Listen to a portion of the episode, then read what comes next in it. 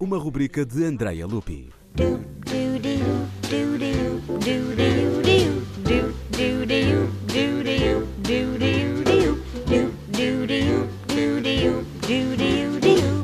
Pitágoras considerava ser possível calcular as órbitas dos corpos celestes relacionando-as aos intervalos musicais. Os movimentos celestes representavam então uma harmonia cósmica e perfeita, a música das esferas.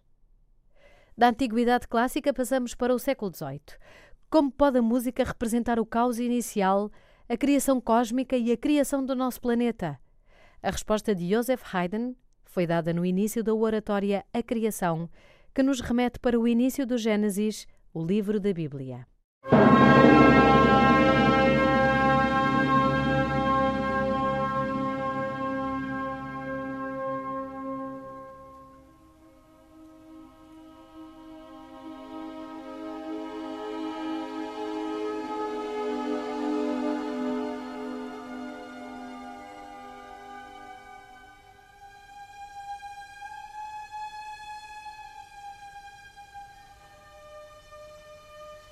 Com a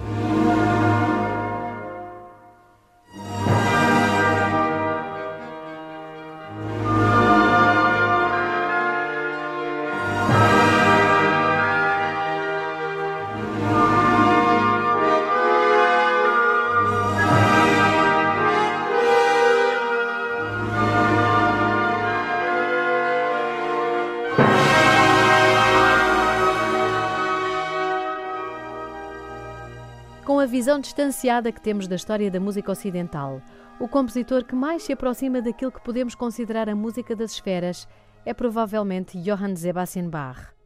A arquitetura da sua música, a síntese perfeita de várias correntes do barroco e a sua capacidade de nos fazer intuir algo de transcendente, de sublime, está bem presente numa das suas últimas obras, a Missa em Si menor.